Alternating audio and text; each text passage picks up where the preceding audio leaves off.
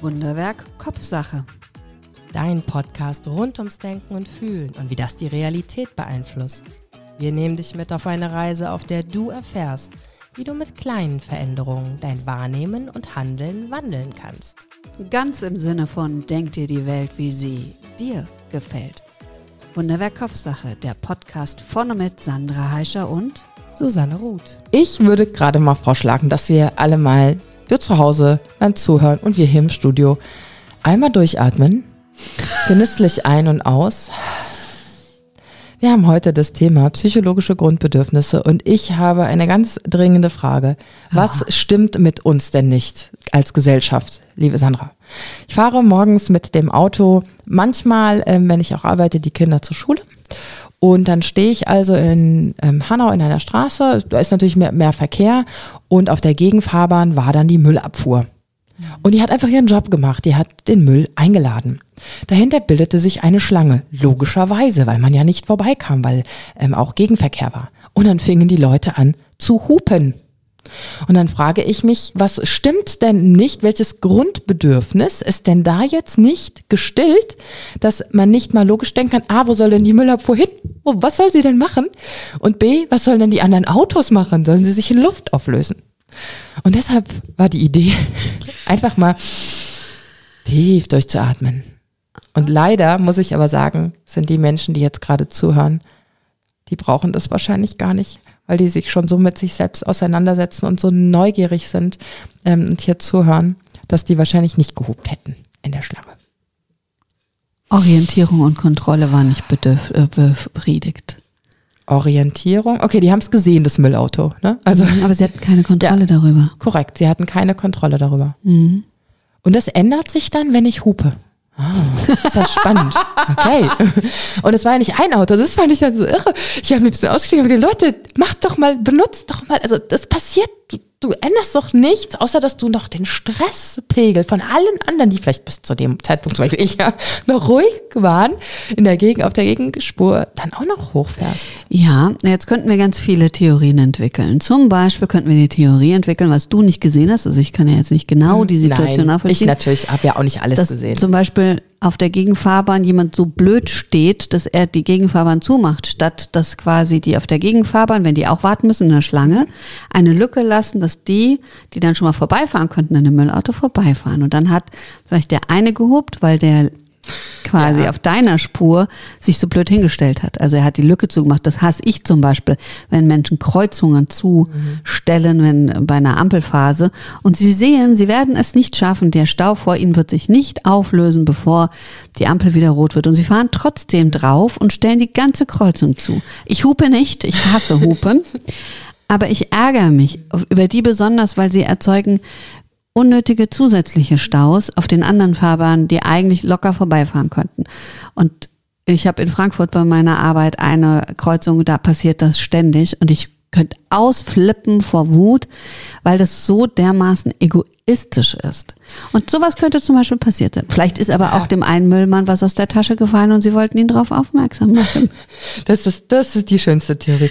Und ich glaube tatsächlich, dass viele Leute, ähm, wie jetzt mit der Kreuzung zustellen, ich glaube, die verstehen das nicht. Also ich glaube, A, die verstehen nicht, was sie damit auslösen, weil doch. sie das vielleicht nicht gelernt, also ich hoffe, dass sie es vielleicht einfach nur nicht verstehen und nicht so egoistisch das sind. Ist doch, das ist denen völlig egal. Also es passiert, ich fahre ja nahezu täglich momentan nach Frankfurt rein und es ist denen schlicht und einfach egal. Die wollen schnell über diese rote, über die Ampel, bevor sie rot wird und sie zwei, zwei Minuten, Minuten vielleicht verlieren würden und es passiert jedes Mal und es ist wirklich so idiotisch und ich achte richtig drauf und manchmal werde ich von hinten dann angehupt weil du sie frei hältst. Weil ich sie frei ja, halte, die mhm. Kreuzung, und nicht drüber fahre und ja. dann hupt jemand hinter ja. mir.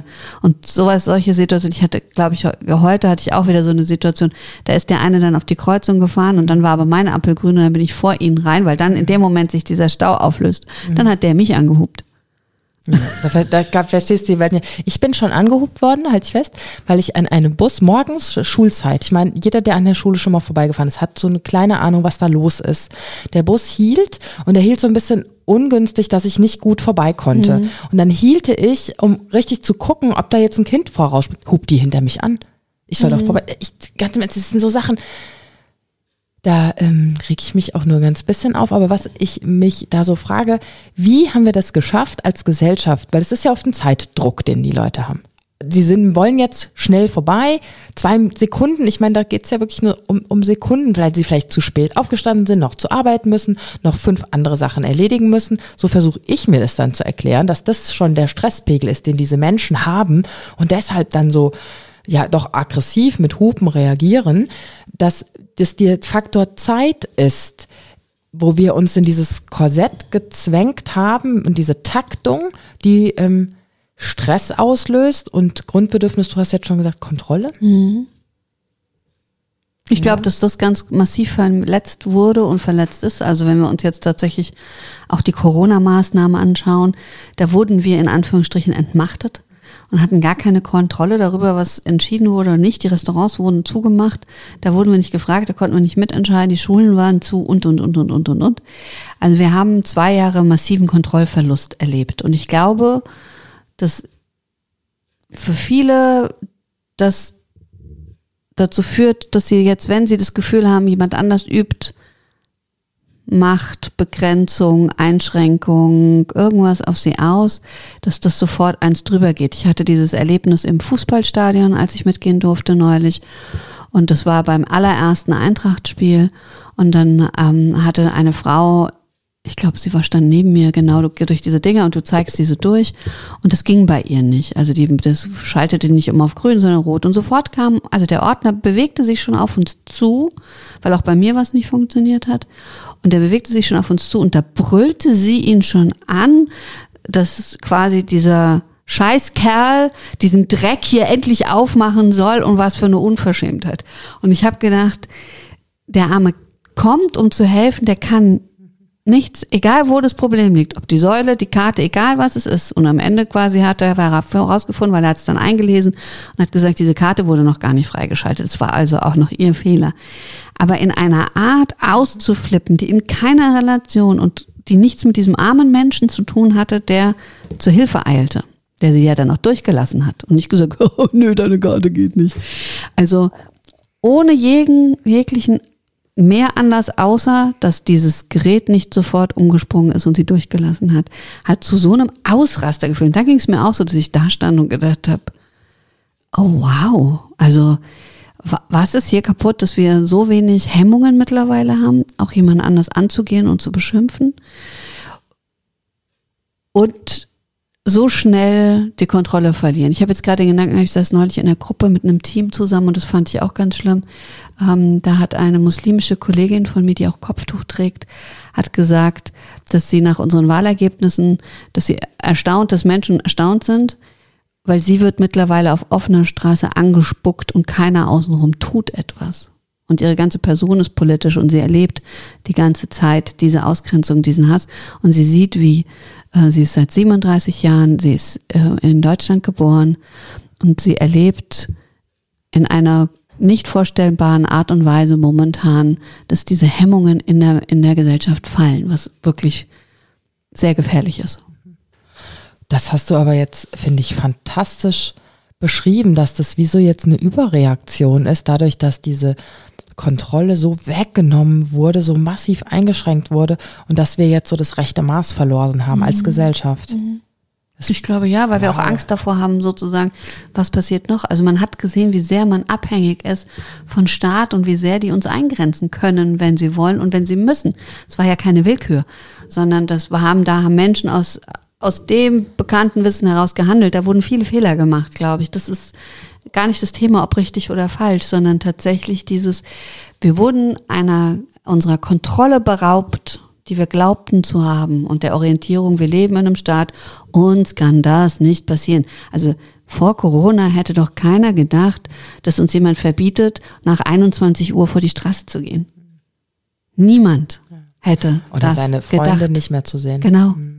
Familie. Nicht mehr als fünf Leute, nicht dieses, nicht jenes. Du darfst nicht mehr in die Schule gehen, du darfst nicht mehr arbeiten gehen, du darfst nicht ohne Maske irgendwo hin. Also das hätten wir uns doch noch zwei Monate Nein. vorher nicht im geringsten vorstellen können, dass, dass solche Maßnahmen mal, mal passieren und wir da hineingezwungen werden. Und das Ich hatte mir nämlich schon die Frage gestellt, war das früher auch so extrem? Also mir fällt es beim Autofahren tatsächlich, finde ich, viel auf, dass viel hinten drauf gefahren wird und alles muss irgendwie schnell gehen und jetzt komme ich, so nach dem Motto, zumindest ist so dass das Gefühl. Oder was ich auch sagen muss, im, im Kundenkontakt merke ich das auch, dass die Leute wenig Zeit haben, sehr angespannt teilweise sind. Ähm, und da habe ich mich gefragt, war das jetzt früher auch so? Weil ich es momentan so als schlimmer empfinde. Und wenn du jetzt das aber auch bestätigst und auch noch sagst, okay, das könnte daher kommen. Also ich finde die Erklärung, wow, sehr beeindruckend, sehr gut. Dankeschön. Ja, mit der Zeit, ich glaube natürlich, also insgesamt ist ja unsere Gesellschaft auch viel schneller geworden. Also durch die Digitalität ist sie schneller geworden, die Transportmöglichkeiten. Also es hat sich ja, wenn du dir das so geschichtlich anschaust, innerhalb kürzester Zeit alles immens beschleunigt. Du kommst viel schneller von A nach B. Du kannst durch die Mobiltelefone, früher warst du nicht zu Hause und warst du nicht erreichbar da gab es irgendwann mal einen Anrufbeantworter, dann hat zumindest jemand erwartet, dass du vielleicht irgendwann mal zurückrufst. Und mittlerweile ist es ja so, wenn du nicht innerhalb von ein paar Minuten auf einen anrufenden Nachricht reagierst, eine E-Mail, überleg mal, E-Mail, früher ja, ja. Post geschickt, ne? am Brief, war ein paar Tage unterwegs. Und mittlerweile E-Mail, du schreibst es, du drückst drauf und im besten Fall ist es eine Minute später, wenn überhaupt eher Sekunden bei dem anderen und du sitzt schon da und denkst, er könnte ja schnell mal antworten. Ja, oder bei WhatsApp ja noch also, schlimmer, so eine ja. Nachricht. Und das Gefühl habe ich auch, dass unsere Taktung so extrem hoch geworden ist, dass die Anforderungen auch in im Beruf so hoch geworden sind. Du musst dich mit Computersystemen auseinandersetzen, mit Computerprogrammen. Es ist auch überhaupt nicht Zeit, dass man sich da vielleicht einarbeitet oder so. Alles muss irgendwie so nebenher noch gemacht werden und mhm. das muss man jetzt auch noch können und das muss man auch noch nebenher machen. Und ich habe das Gefühl, wir müssen mal unbedingt jetzt zehn Gänge zurückschalten, weil sonst äh, haben wir hier ein Burnout nach dem anderen und dann ist keiner mehr irgendwie arbeitsfähig. Da brauchen wir kein, ähm, kein Virus von außen, sondern machen wir uns einfach selbst kaputt. Mhm. Absolut. Und ich denke gerade drüber nach, ich war heute Nachmittag auch bei einem Team und da war das auch so, dass sie gesagt haben, das ist doch nicht nur, da ging es um Unfreundlichkeit von, von Klienten, Teilnehmenden und dass sie gesagt haben, auch da war dieses, es passiert doch überall. Die Kassiererin an der Kasse ist total ja. unfreundlich, reagiert völlig über sie. Die eine hatte was gesucht, hat erzählt, hat die Kassiererin gefragt, ob sie diesen Produkt, diesen Artikel irgendwo gesehen hat und dann guckt die Kassiererin sie an und sagte, und haben Sie ihn irgendwo gesehen? Und dann sagte sie, nee, und dann sagte sie, ja, warum soll ich sie dann sehen? Und ich meine, da fällt, das an, der, an der Kasse, wo, wo, du denkst, ja. wow, äh, das ist, das ist ihr Service, Job, hallo? ihr Job. Genau, sie könnte, Service, oder sie ja. könnte fröhlich antworten ja. und sagen, tut mir leid, ich mache nur die Kasse. Ich Fragen Sie meine nicht, genau. aber gehen Sie mal zu der Kollegin. Genau. Ja, ja, das ist auch. Wir waren letztens in, in so einem Einkaufszentrum unterwegs, jetzt auch schon her, und wir guckten dann so in die Läden rein. Die Leute sind am Handy mhm. und gucken mega unfreundlich. Da hat man überhaupt keine Lust, in den Laden mhm. reinzugehen. Und das gerade was, wo man alles im Internet bestellen kann. Also ich habe einfach das Gefühl, wir müssen wieder mehr Mensch werden und mhm. mehr in diesen, diese Interaktion kommen und auch liebevoll sich zugewandt sein. Also an Hallo. Schön, dass Sie da sind. Ja, das ist schon so viel wert. Einfach einen guten Tag. Mhm. Ja? Auch in ganze Sätzen sprechen finde ich auch immer ganz wichtig. Ne? Möchten Sie einen Kassenzettel haben? Ja? Zettel. Also, nein, das ist so. Äh, das naja, ist, aber das, das sind die jugendlichen Praktikanten. Nein, nein, leider nicht. Und das finde ich wichtig. Also bei uns gibt es auch so einen Tante-Emma-Laden und da wird auch mal geschwätzt. Das ist so wichtig. Das ist für unsere Gesundheit so wichtig. Aber gibt es ja mittlerweile irgendein Land, hat doch jetzt diese Kasse für Senioren aufgemacht, ja. wo die Senioren einkaufen können und mit und dann eben ja. babbeln, schwätzen mit, mit dem, der das an der Kasse. Ja. Habe ich auch gehört, habe ich jetzt noch nicht gesehen, aber ja. Ich also ich gehört. glaube schon, das ist, und das ist ja auch natürlich genau sowas, und auch, dass so eine Meldung dann so rumgeht, zeigt das Bedürfnis, das eigentlich da ist, dass wir sagen, ja, also ich möchte jetzt auch nicht bitte, dass im Supermarkt jeder vor mir ein Schwätzchen mit, mit dem, der dem der Kassiererin ja. hält, weil ähm, dann werden wir alle nie fertig und ich habe schon mit meiner Lebenszeit was anderes vor als du im Supermarkt. Du kannst ja in die Scannerkasse gehen. Dann brauchst du gar keinen. Das brauchst du gar nicht Hallo sagen. Mittlerweile, das habe ich noch gar nicht ausprobiert, das sind ja diese, dass du die Scanner gleich mitnimmst. Ja, hat mich heute eine gefragt. Darf, entschuldigen Sie, darf ich Sie ähm, was fragen? Ich sage ja immer ja bei sowas. Ne? Ja, ähm, kennen Sie die Scanner? Ja, ich möchte das nicht. Vielen Dank. Also ich habe beschlossen eigentlich, ich habe es letztes Mal vergessen, aber ich möchte es ausprobieren. Ich will das auch mal testen, aber heute waren wir nicht danach, heute waren wir nach Menschenkontakt. Warst du schon mal in so einem Supermarkt ohne Personal? Nein. Ich schon. Wo gibt's denn sowas? In Rotenbach. Wo? Am Parkplatz gleich. Du fährst nach Hohenbach rein und dann biegst du einmal links ab und da ist so ein Parkplatz, großer, und da steht so ein Theo. Äh, wir, dürf, wir dürfen ja hier den Namen nennen, Theo. Und da waren wir im Theo schon im Sommer. Also schon vor einigen Wochen okay. sind wir in den Theo rein, weil ich gerne mal sehen wollte. Am Hauptbahnhof in Hanau gibt es auch das einen Theo. Das habe ich auch gehört, ja. Also wenn Theo und in Schöneck gibt es auch ja, einen. Sponsern will, weil wir das genannt haben. Wir werden aktuell noch nicht bezahlt dafür, aber wir würden, also wäre kein Problem. Radio wüs- Hanau würde da auch. Genau, ich wüsste aber auch, ich kenne keine anderen. Ich kenne nur den Hersteller, der das gerade herstellt. Okay, nee, war da auch noch nicht drin. Und da war ich drin und finde das Konzept als solches nicht schlecht, insofern, dass das in strukturarmen Gegenden steht, wo es nichts mehr zum Einkaufen gibt. Wobei ich mich jetzt gerade wieder frage, wie machen die das mit der Lagerhaltung, dass nicht so viel weggeschmissen werden muss?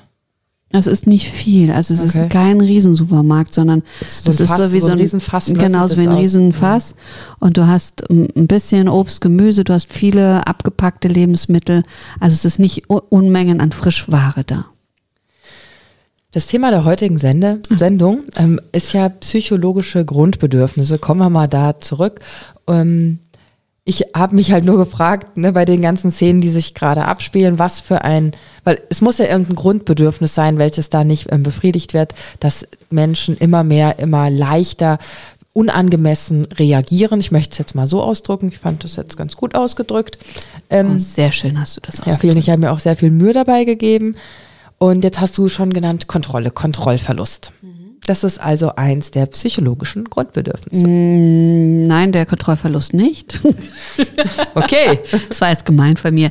Orientierung und Kontrolle ist tatsächlich, also wir haben, es gibt insgesamt vier psychologische Grundbedürfnisse. Jetzt guckt Susanne auf ihr Blatt und denkt, pff, da stehen doch mehr. Ja, weil du nicht die psychologischen Grundbedürfnisse anschaust. Ja, ich habe mehrere. Ich habe es hier auch stehen. Schau, guck hier psychologische ah. Bedürfnisse von ähm, Theorie der Psychologen Klaus, Klaus Grabe, ein deutscher Psychologe. Ja, also hat dieses Modell. Hab das hier auch stehen, das wollte gut. ich nur mal sagen. Also möchtest du, wir könnten natürlich auch. Ähm, oh, im Wechsel, kommen wir mal zum Wechsel. nein, nein, nein, nein, nein, nein, nein, nein, nein, nein, nein. Ich habe bei mir bunt. Du heute nicht, sonst hast du immer bunt. Ähm, Orientierung und Kontrolle. Ich, ich nenne jetzt einfach einmal alle vier. Kommen wir mal hier den vollen Durchrun. Orientierung und Kontrolle. Der zweite Punkt ist Lustgewinn und damit auch die Unlustvermeidung. Dann die Selbstwerterhöhung und die Bindung. Hast du ein anderes, anderes? Nee, ich habe es genauso. Ich, hab, ich weiß nur nicht, ob die Reihenfolge wichtig ist, denn ich habe die Bindung Nein. vor Selbstwerterhöhung. Nein, Nein? Ist, tatsächlich sind alle vier Bedürfnisse gleichwertig. gleichwertig. Sie haben im Gegensatz zu der Pyramide der Bedürfnisse haben sie keine äh, Rangfolge sozusagen. Und es ist eben so dieses Modell, dass der Mensch danach strebt. Also wir brauchen das, um im Grunde psychisch gesund zu sein. Brauchen wir diese vier Felder gut bedient, weil wir sonst bei, ähm, bei Mangeln tatsächlich äh, sich psychologische Störungen entwickeln können. Und das ist so der Punkt. Und eben auch diese Auswüchse, so wie jetzt zum Beispiel, wenn du die Kontrolle verlierst, dann entwickelst du zum Beispiel Angst, Hilflosigkeit und Unsicherheit. Ist ja klar, weil du weißt nicht, wo du bist, du kannst dich nicht orientieren, ähm, du bist unsicher, wie du agieren und reagieren sollst. Solche Dinge entstehen nun mal bei, also gerade Kontrollverlust ist enorm schlimm. Stress. Stress pur für den Körper. Mhm. Ähm, auf physiologischer Basis auch und dann fällt mir gleich, fallen mir gleich die drei Fs ein, ne? Fight, Flight mhm. or Freeze, dass man dann wieder in diesen Überlebensmodus zurückgeht und würde jetzt auch passen tatsächlich auf unsere Situation, mhm. die Menschen dann eher in diesen Fight-Zustand manche gehen und dann losbrüllen oder hupen, andere eher am liebsten wegrennen würden, können es noch nicht mal in der Situation und andere wahrscheinlich immer leiser und immer leiser werden und ähm, in diesen Art Freeze-Modus gehen. Ne? Bin ich ganz bei dir. Also das Bedürfnis, ähm, auf das wir jetzt als erstes eingegangen sind, Orientierung und Kontrolle. Du hast es schon mal ähm, genannt. Da ich das so toll finde, du weißt, was jetzt kommt, fände ich das total schön, wenn wir das nochmal bildlich beschreiben können, nämlich den Circle of Influence, der für mich ganz, ganz viel mit diesem Kontrolle zu tun hat und sich das ins Bewusstsein zu machen. Ist das jetzt etwas, was ich kontrollieren kann oder ist das etwas, was ich überhaupt nicht kontrollieren kann oder nur mittelfristig kontrollieren kann? Würdest du bitte für unsere ZuhörerInnen das bitte nochmal erklären? Ja, sehr gerne. Lustigerweise habe ich es gerade vorhin, in der, als ich mit dem einen Team zusammen war, erklärt, weil es da eben auch darum ging, dass sich jemand sehr aufgerieben hat äh, wegen etwas und wir dann versucht haben, es in diesen Kreise einzusortieren. Also es ist so, wir müssen uns drei Kreise wie drei Scheiben vorstellen, die aufeinander liegen in drei verschiedenen Größen. Im äußeren Kreis, im, im quasi im Rahmen, liegen die Dinge, die nicht in unserem Einflussbereich liegen. Also da ist zum Beispiel das Wetter drin. Da ist drin dass wir nicht beeinflussen können direkt momentan, was in Israel oder Palästina gerade passiert. Also da sind die großen Geschehnisse, da ist für uns nicht, ja, nicht beeinflussbares drin. So, im zweiten Kreis, der dann etwas kleiner ist, da sind die Dinge drin, die wir, da haben wir eine gewisse Einflussnahme. Also zum Beispiel kann ich beim Wetter zwar nicht das Wetter bestimmen, aber ich kann mir eine Jacke anziehen, dass ich nicht komplett durchnässe, wenn es regnet. Oder ich kann sagen, mir gefallen politische Strömungen in diesem Land nicht und dann kann ich zur Wahl gehen und kann meine Stimme abgeben. Oder ich kann in eine Partei eintreten oder in eine Bürgerinitiative oder demonstrieren gehen. Also ich kann versuchen, gesellschaftlichen Einfluss auszuüben. Ich weiß nicht genau, wie es ausgehen wird, aber ich kann versuchen, etwas zu verändern. Das ist dieser zweite Kreis. Und der dritte ist quasi wie der kleine Kern innen. Das ist mein Circle of Influence. Das ist mein Einflussbereich. Da kann ich bestimmen, was passiert. Das kann ich relativ direkt beeinflussen. Also ich hätte jetzt gerade eben, Susanne hat ein Foto von mir gemacht. Ich hätte entweder sofort sagen können, ich will das nicht, oder ich hätte das Handy wegschnicken können. Ich hätte also zwei. Habe ich ja ganz schön Glück gehabt jetzt. Ich hätte also zwei Einflussmöglichkeiten gehabt. Und dann geht es darum, eben wenn man sich sorgt, grämt, mit Dingen beschäftigt und merkt, das wird überbordend, dass wir dann dahin blicken, in welchem, in welchem Kreis befindet sich das? Kann ich was dran ändern? Kann ich es verändern? Kann ich es beeinflussen oder nicht? Und wenn ich feststelle, oh, äußerer Kreis, ist es natürlich besser, ich sage, oh, ich versuche mich nicht mehr zu ärgern, dass es regnet, weil es wird nicht aufhören zu regnen, auch wenn ich mich äh, nicht mehr drüber oder wenn ich mich drüber ärgere. Kann ich was beeinflussen? Kann ich sagen, dieses AfD-Wahlergebnis ist nicht tragbar, dann werde ich nicht müde, das zu tun, mit den Menschen zu diskutieren und zu argumentieren, bis wir bei der nächsten Wahl sind, weil von jetzt an ist ein Raum, den ich gestalten kann und kann versuchen, etwas gegen diesen gesellschaftlichen Wandel zu tun, was in meinem Einflussbereich, mein kleiner Kosmos. Ich werde das nicht für die ganze Welt können, aber ich kann versuchen, das in meinem kleinen Einflussbereich zu machen. Oder ist es etwas, wo ich es direkt beeinflussen kann, dann kann ich mich darüber grämen und dann sollte ich vor allen Dingen tätig werden. Und hier möchte ich wie so einen kleinen Aufruf nochmal starten, dass wir uns dessen bewusst sind, wie viele Einflussmöglichkeiten wir haben. Wir beschränken uns, ich sage jetzt wirklich wir, weil das kriege ich schon immer wieder mit und ich bin da auch oft von betroffen, mit unserer Denkweise so sehr in eine Richtung. Und es macht Sinn, sich mal mit Menschen zu unterhalten, die einen anderen Job haben, die woanders leben, die einfach eine andere Lebenserfahrung auch haben und dadurch ein, einfach ein anderes Leben vielleicht bisher gelebt haben, eine andere Einstellung, andere, ja, ähm, Bewertungen auch von Systemen und dem Leben zu haben und dadurch selbst wieder den eigenen Geist offen zu machen und nicht die, das, was man sich tagtäglich erzählt, als die einzige wahre Wahrheit zu sehen und ähm, sich bewusst zu machen, wie viel wir ändern können. Der Dalai Lama hat das mal gesagt. Er hat gesagt, schau, dass es dir gut geht, schau, dass es deiner Familie gut geht. Schau, dass es den Nachbarn gut geht, die in deiner Straße leben. Schau, dass es den Menschen gut geht, die in deinem Dorf leben, die in deiner Stadt leben. Und dann schau, dass es deinem Land gut geht. Und dann hat er das immer so weiter mhm. ausgeweitet. Und genau das ist es, wenn wir wieder gucken, dass es uns gut geht. Nicht mit Ellenbogen raus, sondern mit ah, mal anhalten, mal durchatmen, raus aus dieser Taktung, wieder gucken, was ist mir eigentlich wichtig, was für ein Mensch möchte ich sein und dann gucken, dass es unserer Familie gut geht, dass wir uns oft in den Arm nehmen, dass wir uns angucken, das ist so viel wert, dass wir Zeit miteinander verbringen und dann so Schritt für Schritt weitergehen, unseren Nachbarn ein freundliches Hallo und guten Morgen ähm, angucken, das ist so balsam für unsere Seele und für unser Hormonsystem tatsächlich. Berührung, die Hand geben, jemanden drücken ich muss da wieder an die Apotheke denken. Ähm, es gibt eine Arbeitskollegin, wir machen immer den Montagsdrücki. Also immer montags, ähm, ich brauche dann immer irgendwann einen Drücker und wir haben den Montagsdrücki noch nicht gemacht und das tut so gut und das ähm, machen wir auch immer. Also ich glaube, es gibt keinen Montag, wo wir das nicht gemacht haben. Sehr süß. Und manchmal, wenn meine Kolleginnen das Gefühl haben, ich brauche noch mal einen extra Drücker, dann drückt mich auch eine andere Kollegin. Also es ist wunderbar, wie sehr wir diese Nähe auch austauschen und wie gut das ähm, tut. Ich würde gerne einen, einen ja, in Anführungsstrichen Fun Fact reinbringen. Und zwar ist es so, dass wir mit jeder Person, der wir begegnen, sechs anderen Personen und noch mehr, also man kann es dann hochpotenzieren. Also wenn ich jetzt der Kassiererin im Supermarkt zulächle und die dadurch dem nächsten wieder anlächelt, sie wird sechs Kontakte haben, in der das fortgetragen getragen wird, was ich an positiven vielleicht in jemand anders verwendet. Und diese sechs haben wieder sechs, denen sie begegnen. Das heißt, wenn, wenn man sich das überlegt, wie viel Auswirkung ein einziger guter Kontakt haben kann, wie das, das Positive in der Welt verbessert, wie dieses, ja, mal entspannt sein, das kann was anrichten, genauso wie eben das Negative ja was anrichtet. Genau. Wenn ich jemanden anblöke und dann blökt er die nächsten zurück. sechs an. Genau.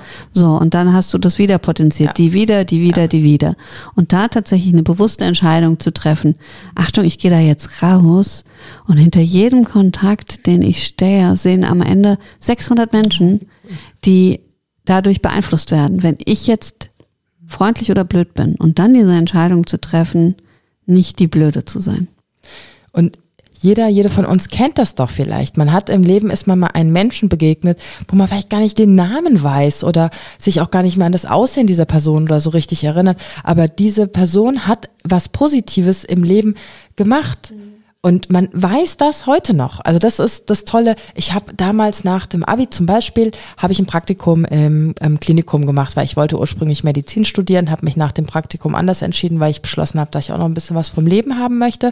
Und ähm, da war eine Krankenschwester, die war so engagiert, die hat so viel positiven Einfluss auf mich gehabt, dass dass ich das heute noch spüre, diese Energie, die sie hatte und so mir auch so gut zugesprochen hat und dass ich das machen soll. Also es war eine ganz tolle, ich weiß nicht mehr, wie sie heißt. Und trotzdem, das war eine Begegnung, das ging neun Wochen. Ich meine, Schichtdienst, wie oft habe ich die Frau gesehen? Ich weiß es nicht, es war nicht oft. Und das ist so viel wert. Mhm. Also sei dir deiner Macht bewusst und nutze sie positiv. Ja, und auch tatsächlich so im Kleinen. Ich weiß es, äh, Georg und ich waren auf einem Konzert und vor uns war, also war ein Stück, einige Stücke weiter vor uns, waren Pärchen und ich fand die so krass sympathisch. Also es war wirklich, die hatten, der hat dann die anderen vorgelassen und reingelassen und sie auch und Getränke mitgebracht, ungefragt. Also nicht zu uns, sondern ich habe das so beobachtet, wie die in ihrem Umfeld agiert haben. Und es war so krass, dass ich dann hingegangen bin im Konzert und habe denen gesagt, ich wäre mit euch echt gern befreundet. Ihr seid so sympathisch. Und was, habt ihr Nummern getauscht? Nein, die, die waren völlig, die haben gelacht und haben sich gefreut und mich gedrückt und dann bin ich wieder weggegangen. Also, weil ich will ja nicht de facto, keine Ahnung, vielleicht sind es in Wirklichkeit ganz komische Menschen. Aber ich habe das Gefühl, ich habe die beobachtet, ich habe das Gefühl und ich musste das denen sagen. Und das mache ich übrigens in den letzten Jahren viel verstärkter. Ich sage den Menschen, äh, unbekannten, bekannten Freunden sehr gerne, sehr direkt gute Sachen. Ja, das kann ich auch ähm, sagen. Das ist, mache ich definitiv auch. Egal, ob ich die kenne oder nicht ja. kenne, auch ich folge da voll meinem Impuls, mhm. wenn ich ähm, jemanden sehe. Und dann, es sind aber, ich überlege gerade, es sind überwiegend Frauen. Ich weiß nicht, ob ich einem Mann schon mal ein Kompliment gemacht mhm. habe. Es tut ich mir schon. leid. Mhm. Wollen wir drüber denke, reden? Nee, brauchen wir nicht. Ist okay. Es gab eine Folge, meine Tochter hat früher gerne gesehen, äh, Trotro, das war so ein kleiner Esel. Und da gibt es eine Folge, da will er, also er ist so ein bisschen verliebt quasi. Und dann hat er, fragt er Mutter und Vater, wie ist denn das bei euch so gewesen? Und dann sagt sie, ja, Komplimente machen. Und dann geht Trotro los und ähm, und macht allem Komplimente und den Blumen und der Bank und der Schaukel und, und so süß, bis er dann eben vor seiner kleinen Eselin steht und ihr auch ein Kompliment macht. So, aber da braucht er erst noch einen Moment, weil es dann doch schwieriger ist. Aber das so, ich glaube, die Folge heißt Trotro macht Kompliment und die war ganz süß. Ich mochte diese Folge sehr gern. Und das Coole daran ist ja, dass man die Blume dann in dem Moment auch mit anderen Augen sieht. Mhm. Also obwohl es ja nur eine Blume ist, da kann man jetzt nicht erwarten, dass die Blume dann zurück sagt, ach, du siehst auch heute wunderschön aus oder so. Aber man, das ist es ja, man verändert die Weise, wie man sieht, ne, dieses retikuläre Aktivierungssystem am Hirn, mhm. man verändert den Filter und entscheidet selbst, was lasse ich durch und was lasse ich nicht durch. Und das kann man trainieren. Mhm. Also verteilt Komplimente, ernst gemeinte, liebevolle, aufrichtige Komplimente. Das war Punkt eins, ne? Orientierung. Und wir sind, also wir driften ja heute ab, muss ich mal ehrlich sagen. Also, puh. Oder auch nicht. Ähm, ich guck mal, was ich noch geschrieben habe. Ach, guck mal, ich habe das geschrieben, auch wie du. Wunsch, die Welt zu verstehen und Einfluss auf die um, Umwelt nehmen zu können. Kontrollverlust führt zu Angst, Hilflosigkeit und Unsicherheit von Tamberg. Den ersten Teil hatte ich nicht, aber gleich. Aber den zweiten. Sag nochmal den ersten. Der Wunsch, die Welt zu verstehen und Einfluss auf die Umwelt Orientierung mhm. und Kontrolle ist diese Orientierung, mhm. der Wunsch, die Welt zu verstehen. verstehen. Und da frage ich mich, der Wunsch ist, das ist ja schön und gut, aber vielleicht ist es doch irgendwo ganz cool, manche Sachen nicht zu verstehen und so ein bisschen als Magie wahrzunehmen. So ein bisschen so ein, ja, Sandra, hör einfach nicht hin. Hör einfach nicht hin. So ein bisschen Magie, ähm, dass es eben Sachen gibt, die wir noch nicht erklären können. Ich glaube, wir wissen so wenig zum Beispiel über diesen fantastischen Körper, den wir haben, wie der so zusammen funktioniert und wie der auch teilweise heilen kann. Ähm, ja, ja glaub, und das so kannst du immer aus der guten. Ja, super. Und das kannst du. Ich, ja, danke. Ja, ja, super. Ja, super. Also, also ein bisschen Magie ist super. Will, ne? Also ein bisschen Glitzer über alles. Das was. Ah, ja, ja, finde ich auch. Interessanterweise. Mhm. Aber sag's, ich halte es aus. Ja. Ich versuche den Satz anders mit, als mit aber zu beginnen. Mach doch, doch Ich schlimm. glaube, dass, dass es ein leichtes ist, aus einer guten Situation heraus zu sagen, ja, wir können mit Ungewissheit und äh, Magie und Sparkling, Sparkling leben, ist ja egal, woher es kommt. Aber ich glaube, wenn du keinen festen Boden unter den Füßen hast, dann hast du A, nicht den Nerv und nicht die Augen dafür und auch nicht die Kraft für Ungewissheit. Also wenn ich jetzt zum Beispiel schwer krank bin, dann will ich das verstehen können. Und dann will ich wissen, wo ist der Hebel, den ich ansetzen kann, um etwas zu verändern. Und da hilft es mir nicht, wenn jemand um die Ecke kommt und sagt, hey, Magic, ihr Körper, das wird schon. Ja, das, da gebe ich dir recht. Und jetzt wäre, ich weiß es jetzt gewagt. Und lässt es nicht doch vielleicht ein Fünkchen mehr Hoffnung in dem Moment in diese Menschen vielleicht, wenn ich vorher dieses, wenn es mir gut geht und wenn alles Friede, Freude, Eierkuchen ist, dieses, dieses Glitzer, diese, dieses Wunder öfters gesehen habe, eingeladen habe, wahrgenommen habe, hilft es mir dann vielleicht nicht in so krassen Ausnahmesituationen vielleicht ein bisschen mehr ja, Hoffnung mhm. zu haben und dadurch mhm. natürlich auch dann schon wieder ein Stück weit nicht auf, ja, vielleicht doch auf die Erkrankung. Ich weiß es nicht, sag ich. Vielleicht schon, die haben eine Spontanheilung. Warum gibt es das? Ja, und äh, also das wissen wir nicht. Und genau, aber ich glaube schon, also da bin ich ja ganz bei dir. Ich glaube, dass Menschen, die zum Beispiel einen tiefen Glauben haben, der sie durch solche Momente trägt, egal welcher Konfession oder Nicht-Konfession dieser Glaube ist, ich glaube, ich glaube, wenn du so einen Glauben hast, trägt er dich durch sowas anders durch. Das heißt nicht, dass es zu einer Spontanheilung führt, und das heißt nicht, dass du gesund wirst oder dass es dir besser geht, aber es kann sein, es kann auch nicht sein. Aber ich glaube, dir persönlich hilft es als Vehikel durch so eine Situation unheimlich durch. Das Problem, finde ich, ist, ähm, du kannst dir nicht herbeiwünschen. Weißt du? Also du kannst nicht dann sagen, so jetzt wäre ich gern gläubig, wenn du es nee. vorher nicht bist. Ist es aber nicht wie ganz so oft man trainiert, wenn es einem gut geht, für den in Anführungszeichen Ernstfall. Aber wie trainiere ich den Glaube? Indem ich mich zum Beispiel damit anfange, auseinanderzusetzen. Was ist denn Glaube für mich? Also wäre jetzt eine Idee, dass ich mir vielleicht die verschiedenen Konfessionen mal angucke. Ich muss mich ja auch nicht festlegen auf eine. Aber bin ich denn nicht zu sehr im Kopf und Glaube findet ganz woanders statt? Gut, dann würde ich sagen, dann steig mit Meditation ein. Mhm. Und guck ganz tief in dir drin, was da los ist. Und ähm, ich kann nur sagen, dass es die Idee von Meditation ist ja tatsächlich, wenn du da eine tiefe Ruhe und Erfahrung gefunden hast, dass du dieses Gefühl von, es wird da oft gesagt, eins sein hast. Also dieses Gefühl von, ich bin nicht alleine, ich bin verbunden, ich bin getragen, ich bin geliebt und dieses Gefühl ist, glaube ich, schwierig, also was heißt schwierig zu bekommen? Das, du setzt dich nicht hin, meditierst einmal dann hast du das Gefühl, so funktioniert's nicht. Ich weiß, was du meinst, aber meine Frage wäre, ich meditiere ja auch manchmal und habe es mal eine Zeit lang intensiver getan. Ich weiß aber nicht, ob dieses Gefühl daher kam, dass es in mir gefunden habe oder ob mit der Auseinandersetzung auch mit den Kulturen aus denen, also weißt du, mit diesem ganzen Weg. Und das ist ja, da, da sozusagen ist ja dann eine Erwartungshaltung geweckt und dann habe ich irgendwann ein Gefühl und denke, ah, das ist es. Hätte ich mich aber nicht auseinandergesetzt, sondern hätte mich nur schweigend auf ein Kissen gesetzt, ähm, ja, das ist jetzt tatsächlich auch eine wilde Annahme, aber ja. weiß ich nicht, ob ich entdeckt hätte, dass das jetzt plötzlich ist, oh, das Göttliche in mir ähm, zeigt sich auf irgendeine Art und Weise. Und das war das, was ich gerade, als du gesagt hast, Glauben, da hast du natürlich recht mit der Auseinandersetzung, aber ich glaube eben, so wie du es gerade beschrieben hast, in der Auseinandersetzung nicht mit dem nicht mit dem theoretischen Teil der Glaubensgemeinschaften, sondern geh in eine Moschee, Gemeinschaft, sag ich geh, in Gemeinschaft. Eine, geh in eine, in eine jüdische Gemeinschaft, mhm. geh in, in eine christliche, geh in eine Kirche, geh in ein Kloster, geh zu den, zu den Buddhisten. Buddhisten. Genau. Ähm, also geht hin und suchet. Nein, aber tatsächlich, also ich mhm. glaube, ich glaube, dass Glaube in einer Glaubensgemeinschaft zu erfahren, eine eine andere Herangehensweise und dann zu gucken, ja, gehe ich damit in Resonanz oder bin ich bei den einen und denke, pff, das ist jetzt nicht meins, hier, hier klingelt nichts, hier klappt nichts. Und also ich weiß zum Beispiel, ich war im Konfirmationsunterricht und wir waren dann in einem, ähm, in einem Kloster sind wir weggefahren, so ein Wochenende.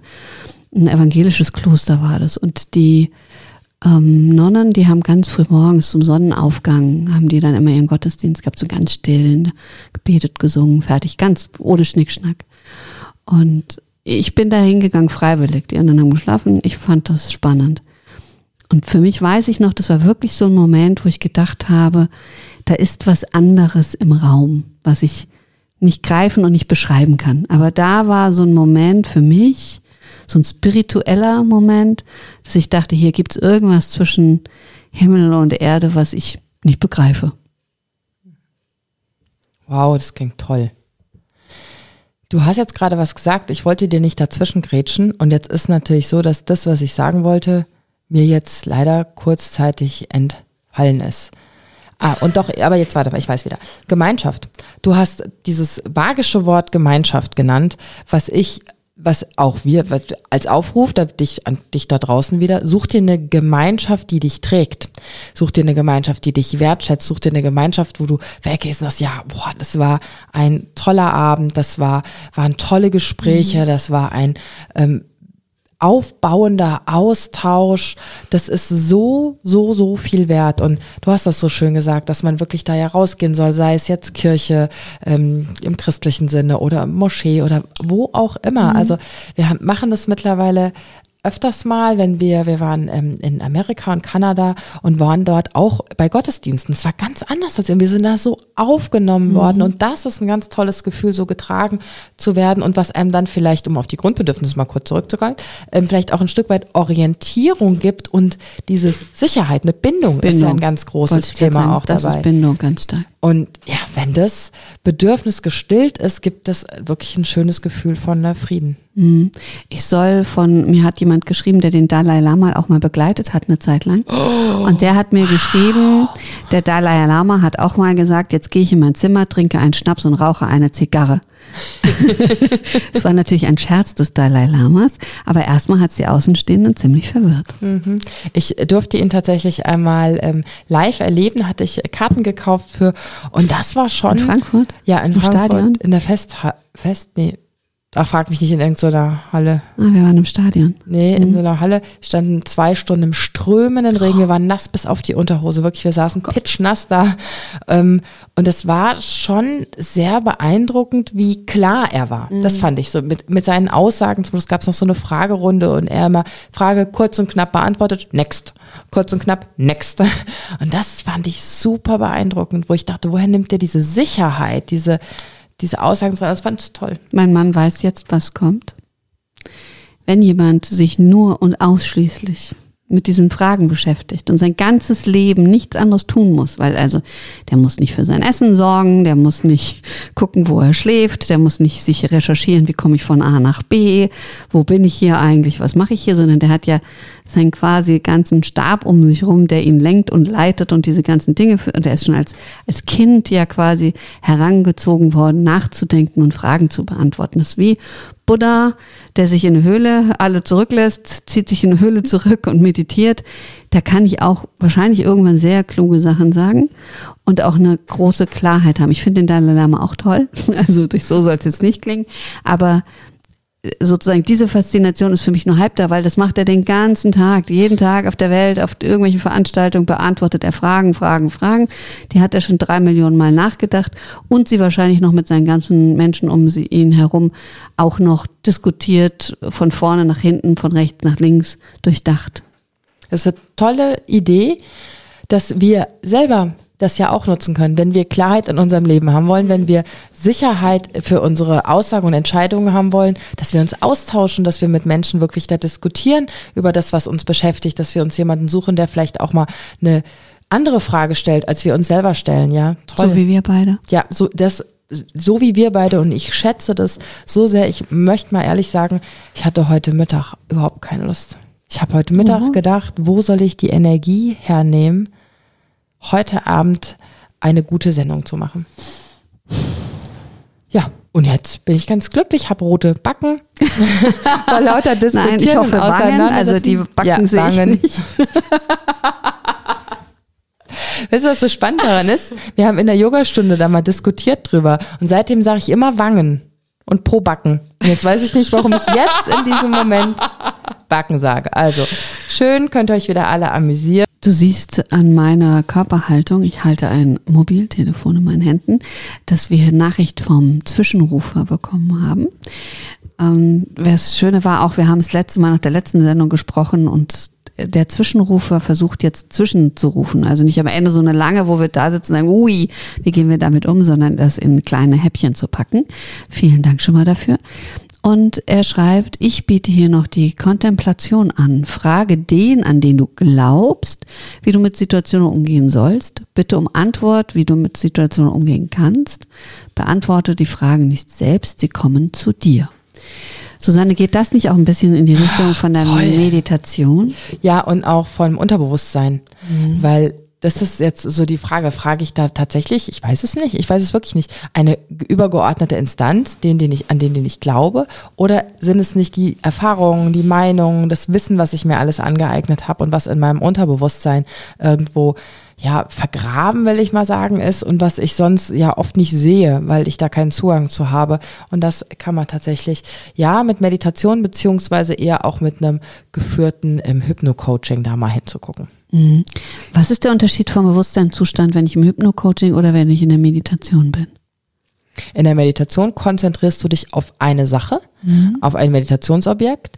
Im Hypno-Coaching sind wir in einem Dialog und ich leite dich mit inneren Bildern, die du selber gestaltest. Also du tauchst in deine eigene innere Bilderwelt ein und deshalb ist es so individuell und persönlich und deshalb kannst du ganz andere Dinge sehen. Also da geht man mit einem Ziel rein. Mhm. In der Meditation sage ich, ich konzentriere mich jetzt auf meinen Atem. Mhm. 20 Minuten lang. Fertig aus. Und in dem anderen ist, ich gucke da genau hin und zwar zu, was will ich denn hingucken? So, ähm, danke für diese Unterscheidung. Tatsächlich als du gerade gesagt hast, ja, ich konzentriere mich mal auf meinen Atem, 20 Minuten fertig aus. Und dann denke ich auch lustig, heute hatten wir in der Gruppe, mit der ich vor, gerade bevor ich hierher gefahren bin, gearbeitet, da meinte eine, weil der so ganz tiefenentspannt war, äh, wie viel Yoga und wie viel praktizierst du und wie viel meditierst du? Und dann sagt er, er kann das gar nicht. Also er ist wirklich völlig gelassen, aber er sagt, sowohl Yoga, wenn die dann alle in der tiefen Entspannung glückselig klingen, guckt er auf die Uhr, wann ist es denn endlich vorbei? Und wenn er meditiert, sagt er, da geht's in seinem Kopf also schwer durcheinander. Um, ähm, und dass das gar nicht wäre, dass da plötzlich nichts sei. Das ist auch nicht. Das ist, also das ist nicht richtig, dass wenn du meditierst, du nicht mehr denken wirst. Das Gehirn kann nicht nicht Schade. denken, ja. Sondern es geht darum, die Gedanken zu beobachten und die Fähigkeit, sich anzueignen, konzentriert bei einer Sache zu bleiben und die Aufmerksamkeit immer wieder an dieses eine Meditationsobjekt zurückzuholen. Und das Coole ist, wenn man das in der Meditation trainiert, überträgt sich das auf den Alltag. Das heißt, du bist konzentrierter, du bist fokussierter im Alltag, du bist aufmerksamer, du nimmst, wenn jetzt ein äußerer Reiz kommt, wie die Müllabfuhr verstopft die Straße, ähm, nimmst du diesen, diesen Spalt wahr zwischen, wow, ich kann es nicht kontrollieren, ah, wie will ich denn jetzt reagieren? Ähm, also man sagt da, lass mich überlegen, Reizreaktions, genau, Reizreaktions Spalt quasi dazwischen, den erweiterst du. Und wenn du den länger machst, kannst du anders reagieren.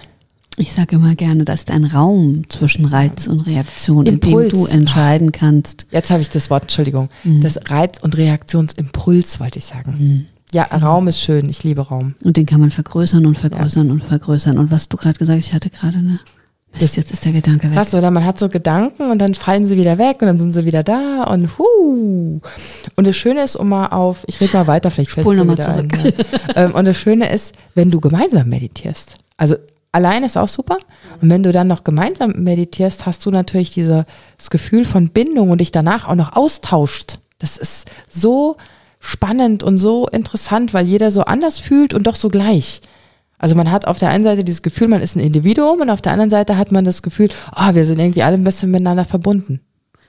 Ah, wie krass, mir geht's genau umgekehrt. Also nicht genau umgekehrt, aber mir ist es so, dass ich tatsächlich merke, ähm, ich, also mit anderen meditieren ist fein, aber eher stören mich andere und vor allen Dingen stört mich der Austausch danach total. Ich will, ich will es von den anderen nicht wissen, sondern ich bin sehr, also ich merke das zum Beispiel auch momentan, vielleicht liegt es auch einfach im Moment an den Lebensumständen, aber zum Beispiel, wenn ich Samstag zum Yoga gehe, da ist genau das, was du sagst, da entsteht so eine Gemeinschaft, die sind auch total lieb und nett alle. Und trotzdem, ich gehe hin, ich setze mich auf meine Matte, die denken wahrscheinlich, ich bin Grumpy Sandra. Ähm, ich will mit denen gar nicht groß reden. Ich mache meine Augen zu, weil ich hoffe, dass ich dann draußen gelassen werde, was zu 80 Prozent klappt, aber sie hören ja trotzdem nicht auf zu reden. Und dann machen wir Yoga, Meditation und dann bin ich so richtig in so einem, ich weiß auch bei dir hatte ich das früher ganz doll, du bist dann in so einem Kokon und so wohlig, also ich bin dann so, da, so satt und, und bei mir. Und so möchte ich auch rausgehen. Und ich möchte nicht von netten, mir halbbekannten Menschen erfahren, wie es denen geht, sondern ich möchte, ich möchte mit mir, mit mir raus, nicht mit den anderen. Ich kann das super nachvollziehen. Ich glaube, dass das schon ein Stück weit eine Phase vielleicht ist, dieses krasse Bedürfnis, ganz bei sich bleiben zu wollen. Vielleicht brauchst du keine Bindung mit diesen Menschen, weil du genug andere Bindungen hast. Vielleicht brauchst du keine Gemeinschaft mit diesen anderen Menschen. Und trotzdem ist es ja, wie du sehr selber sagst, schön in der Gemeinschaft Yoga zu machen. Ähm, und Ja, Trilliarden mal schöner als alleine. Auch meditieren ist schön, wenn da auch andere sitzen auf dem Kissen. Tatsächlich. Aber Ja, nee, nee, ich verstehe ich versteh schon, ja. Ähm, und das ist doch auch okay, ne?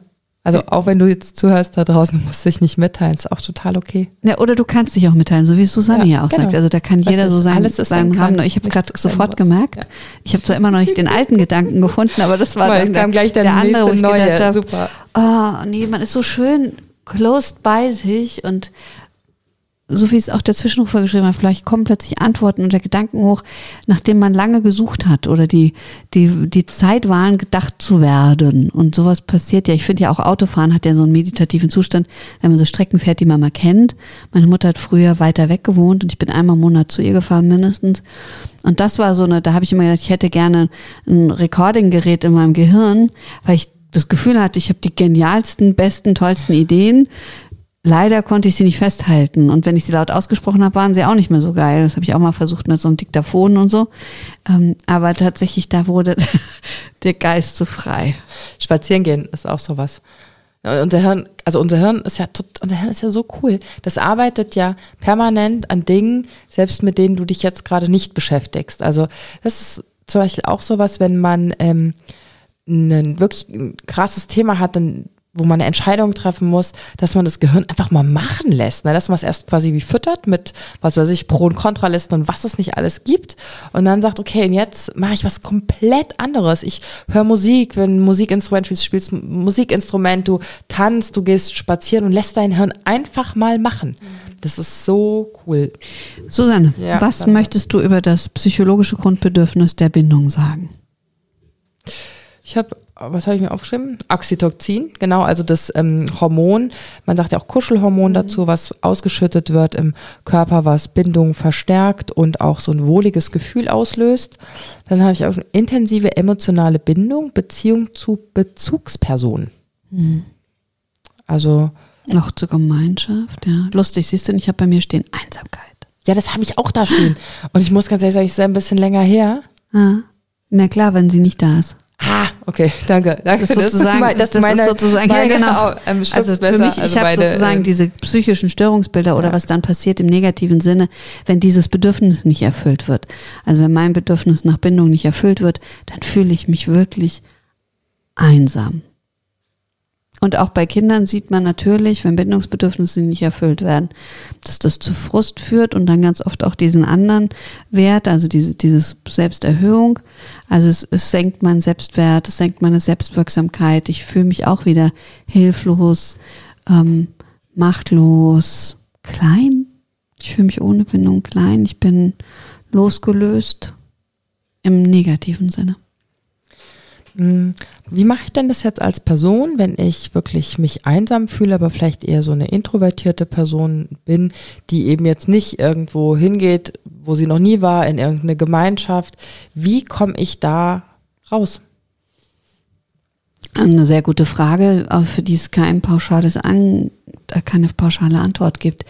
Wärst du jetzt zum Beispiel eine introvertierte Person, aber strickst gerne, dann würde ich durchaus sagen, guck doch mal, ob du ähm, ein Stricken Ehrenamt findest. Keine Ahnung, sowas gibt's ja auch. Also zum Beispiel Ehrenämter sind übrigens etwas Gutes, wo man auch als introvertierte Person über eine Tätigkeit, also du bist sozusagen auch nicht mal gezwungen, dich als erstes mit Menschen auseinanderzusetzen, sondern du gehst hin und weißt sofort, was du tust, was dir hilft, dass du nicht blöd rumstehst und dich zwangshaft mit jemandem unterhalten musst, sondern du tust was, du gibst Essen aus oder sortierst Kleider. Also es gibt Ehrenamt in, in Trilliarden Varianten und dadurch wirst du Mitglied in einer Gemeinschaft automatisch. Und dann kannst du Stück für Stück die Menschen an dich rankommen lassen. Das wäre zum Beispiel ein Weg. Oder ich würde dann sagen, okay, wie, wie arbeitest du? Und dann würde jemand erzählen, ich arbeite im Büro und die gehen immer alle ohne mich essen. Und ich würde so gern eigentlich mitessen, aber ich traue mich nicht zu fragen, warum die mich nicht mitnehmen. So zum Beispiel. Da würde ich sagen, okay, ähm, gehen die denn in die Kantine? Könntest du sagen, ich schließe mich da, ähm, oh, ihr geht essen, kann ich mal mitgehen? Wenn die Hürde noch zu groß wäre, würde ich sagen, stell einen Teller Kekse auf deinen Tisch. Und wenn deine Kollegen vorbeikommen, biete ihnen einfach einen Keks an. Dann bleiben die eine Sekunde länger und du kannst mit deinen KollegInnen sprechen. Sowas. Also ich würde versuchen, das Umfeld mit der Person zu erarbeiten und zu sagen, wo ist die kleinste Kleinhürde, über die du drüber gehen kannst, um mit einem anderen Menschen dem zu offenbaren, ich suche Kontakt, weil ganz oft wissen die anderen das ja gar nicht. Die nehmen nur wahr, da zieht sich jemand zurück, der will nichts von mir wissen. Vielen Dank, das waren tolle, sehr praktische Hinweise. Wie ist das jetzt, wenn ich eine extrovertierte Person bin und super viele Menschen kenne, aber mit allen irgendwie ne, keine richtig echte Bindung habe? Also ich hatte ja auch schon intensive emotionale Bindung, sondern es ist alles irgendwie so wirklich ein bisschen oberflächlich und diese echte Bindung fehlt. Und die Fragestellung? Was mache ich? Also wie, wie stelle ich, ähm, wie stelle ich eine intensive emotionale Bindung her? Dann wäre meine erste Frage, warum hast du sie nicht? Was hindert dich daran, eine tiefe emotionale Bindung zu den Menschen aufzubauen, die schon alle in deinem Leben sind? Also warum geht es bei diesen Menschen nicht bei einem einzigen tiefer? Und dann würde ich dich fragen, wo hast du denn eine tiefe, intensive emotionale Bindung schon aufbauen können? Und was ist bei diesem Menschen anders als bei den anderen? Auch vielen Dank hier für diese tollen Tipp. Wie würdest du das im Mentaltraining machen? Ja, da hab, ich habe natürlich eben gerade gleich dran gedacht, ach, und da sind wir wieder bei, bei einem selbst. Auseinandersetzung mit sich selbst, mein Spezialgebiet. Ähm, tatsächlich würde ich auch, wie du das jetzt schon gesagt hast, zurückgehen, gucken, wann mal eine echte emotionale Bindung war. Ich würde da versuchen, den Klient, Klientin in einen entspannten Zustand zu bringen, um da wirklich Bilder hervorzurufen, die sehr ja, bunt sind, mit Gerüchen, mit allen Sinnen mit dazu, dass man emotional da wirklich gut eintauchen kann. Und dann vielleicht gucken, von da bis jetzt, wo das verloren gegangen ist. Wann das nicht mehr so war und dann zu gucken, was ist denn da passiert und ähm, so Stück für Stück da, ja, sich quasi voran zu tasten und zu gucken, was da ist. Wobei ich auch dazu sage, natürlich ähm, frage ich vorher immer ab ob diese Frage jetzt die richtige in diesem Moment ist. Und das ist auch ganz spannend, weil wenn der, ähm, das Gehirn nicht möchte, dass man da hinschaut, dann geht man da auch nicht hin. Mm, das hatten wir ja schon mal besprochen, ja, dass ich sage, aber was ist denn, ähm, also jetzt nicht als, oh Gott, du wiederholst dich, weil ich glaube, es hören uns ja immer wieder auch andere Menschen zu. Puh, und es ist auch gut, kluge Gedanken, Gedanken ja. und Dinge wieder zu hören. Mhm. Und dann tatsächlich für mich die Frage, aber was ist, wenn mein Gehirn mich schützt, aber es wäre eigentlich besser, dass ich ja da mal dran gehe. Weißt du, also ich kann ja. dieses Problem nicht lösen. Ich befinde mich dann in so einer genau. negativen Dauerschleife. Dann fragt man, was jetzt aktuell das Thema ist, was angeguckt werden darf. Und da gibt's ja, also das ist ja, man kommt ja nicht mit einer, mit einem Thema irgendwo hin, sondern Vielleicht ist es was Kleineres, das auch damit zusammenhängt. Dann schaut man sich das an. Dann dauert es vielleicht ein bisschen länger. Ja, dann sind es vielleicht ein paar mehr Sitzungen. Aber wenn man, also wenn das Gehirn sagt, ich will nicht, dass da hingeguckt wird, dann nützt es auch nichts. Dann ist das wie, wie vergeudete Zeit, als wenn ich mit dem Hammer versuche, eine Wand einzuschlagen. So will keiner mit seinem Körper umgehen. Sagt, ich guck da jetzt hinter die Wand, egal ob das jetzt ja, gewollt ist oder nicht. Nein, sondern da wirklich liebevoll zu bleiben, weil so ähm, kriegt man dann eher den den Zugang zu sich selbst. Ähm, kann ich Bindung entwickeln, wenn ich es nicht gelernt habe? Das fragst du mich? ja. Das ist jetzt nicht mein Spezialgebiet. Das ist mein Spezialgebiet, ja. ja genau, man kann, man kann bestimmte Teile nach. So, soll ich die Frage mal stellen? nein, nein. Also man kann. Aber ja, also ich hätte jetzt, wenn du so gesagt hast, ich, ja, ich bin da, ich bin da optimistisch. Ich glaube, das geht. Ich glaube, dass man sowas auch lernen mhm. kann und üben kann auch. Ja, ist schwierig und es bleibt eine Grundunsicherheit. Also wenn du tatsächlich ein tiefes Bindungsstörung hast, dann bleibt bei bestimmten, also es gibt da ja auch verschiedene, ähm, bleibt oft so ein Grundrest, aber du lernst sehr schnell diesen, diesen kurzen Moment zu übergehen und dann in die positiven Bindungsgefühle durchaus gehen zu können. Das hätte was mit dem Urvertrauen, was man mhm. in den mhm. ersten Lebensjahren mhm, ähm, genau. ne, entwickelt zu tun, dann wenn das nicht gebildet, ausgebildet wurde, dass man, mhm, aber man kann genau. lernen, das wahrzunehmen. Ja. Oder da bin ich jetzt wieder skeptisch oder da habe ich jetzt wieder Angst vor der mhm. Bindung, aber ich habe viele positive Erfahrungen gemacht, es lohnt genau. sich und dann gehe ich die Bindung ein. Genau so. Oder dass man eben einfach erkennt, ah ja, okay, das ist mein, meine Prägung, die hat aber nichts unbedingt mit der Realität zu tun, da genau hinzugucken. Und ich finde ja eng mit der Bindung gehört ja eben diese, dieser Selbstwert, die Selbstwerterhöhung als äh, psychologisch, das klingt erstmal so, ja, oh, narzisstisch, ja, ich bin ich hier bin so eh, ja. Aber es ist so, dass wenn du von anderen anerkannt wirst, ähm, und je mehr du anerkannt wirst, desto mehr steigt tatsächlich dein Selbstwert. Mhm. Es ist nun mal, wir brauchen von außen und zwar Anerkennung. Da geht es nicht um blindes Lob, da geht es nicht um, ich feiere dich nach oben oder irgendwas, sondern tatsächlich, ich finde so ein bisschen sehr auch in dem Sinne von im Positiven gesehen werden. Und überhaupt gesehen zu werden. Mhm. Also das finde ich immer ganz wichtig, gesehen zu werden als Mensch und dass man jetzt schon okay ist, mit seinen Bedürfnissen gesehen zu werden. Oder Beispiel, ähm, schon länger her oder ich habe öfters Kunden in der Apotheke, die kommen, die haben Schmerzen. Mhm. So, wenn jemand Schmerzen hat, das weiß jeder von euch auch, dann steht man oft neben sich. Mhm. Und das nicht persönlich zu nehmen, sondern auch einfach zu sagen, oh, ich sehe, ihnen geht's nicht gut. Mhm. Dann fühlen die Menschen sich in dem Moment wahrscheinlich schon ein Stück gewertschätzt, dass sie gesehen werden und mhm. dann sind sie, ja, ich habe ganz tolle Schmerzen. Dann ist das Gespräch ein ganz anderes, mhm. als wenn ich dann denke, boah, die ist aber schlecht gelaunt oder der ist aber schlecht gelaunt, ähm, was ist denn der so unfreundlich oder so, sondern dann mal zu gucken, was steht denn auf dem Rezept drauf, wie geht's dieser Person und mhm. auch das auszusprechen, was man sieht, dass die Person gesehen wird. Das ja. ist, boah, so, so toll. Ja, und es macht dich natürlich viel anschlussfähiger. Also wir machen das ja viel nicht, dass wir, dass wir das sagen, sondern wir haben dann irgendwelche Gedanken dazu und dann befindet sich jeder in seiner eigenen Gedankenwelt. Und in dem Moment, in dem du, wenn ich jetzt vor dir in der Apotheke stehen würde und du würdest sagen, boah, sie sehen schlecht aus, sie haben bestimmt Schmerzen und dabei ist es aber eigentlich was ganz anderes, weil mich gerade jemand blöd angehupt hat, dann könnte ich auch das auflösen und könnte sagen, bleiben Sie mir mit Ihrem Mitleid weg.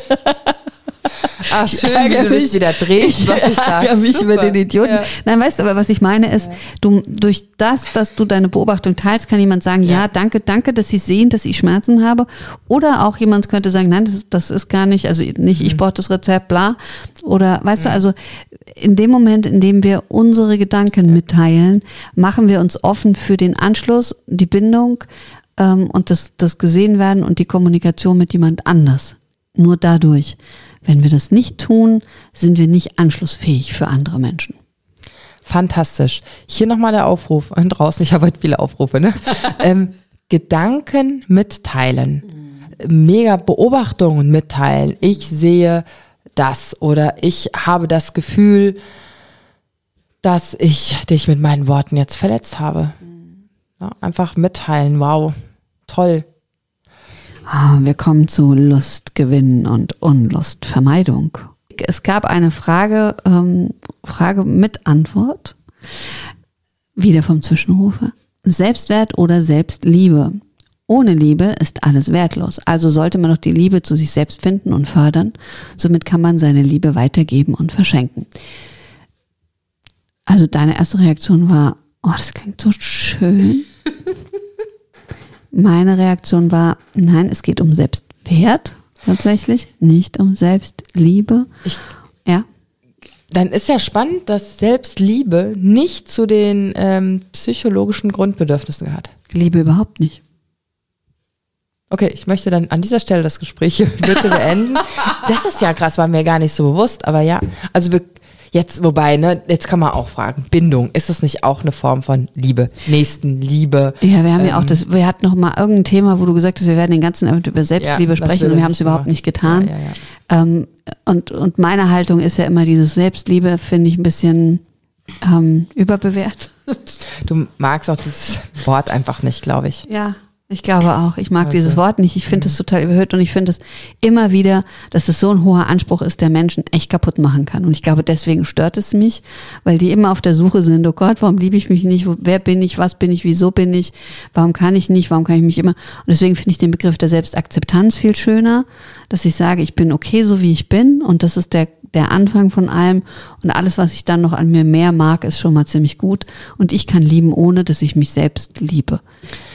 Wie interessant, was bei dir los, also im Gehirn abgeht, wenn es um Selbstliebe geht, was du da alles in dieses Selbstliebe reinpackst, ist, finde ich irre. Und das ist aber doch, Selbstliebe ist ja nur das, was wir daraus machen, ne?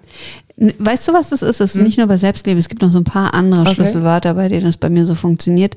Das ist immer das, wenn ich denke, dass andere Menschen dadurch unter Druck gesetzt Ja. werden, weil wir so eine, in Anführungsstrichen, gesellschaftliche Anforderungen haben. Ja, dieses, und das ist, da ist Selbstliebe, dieses, du musst das dich lieben, du andere lieben. Und kein Mensch weiß doch eigentlich, wie das geht. So wie du sagst, was ist das eigentlich? das ist das, was Wo du fängt daraus an? machst. Genau. Also für mich ist zum Beispiel Selbstliebe schon auch, wenn ich mir einen Mittagsschlaf gönne. Ja, Also, und ich würde sagen, es ist Selbstfürsorge. Ja, auch ein schönes Wort. Gehört halt da auch für mich auch mit rein. Also das ist, ähm, ich habe mal einen Montagsimpuls dazu gemacht.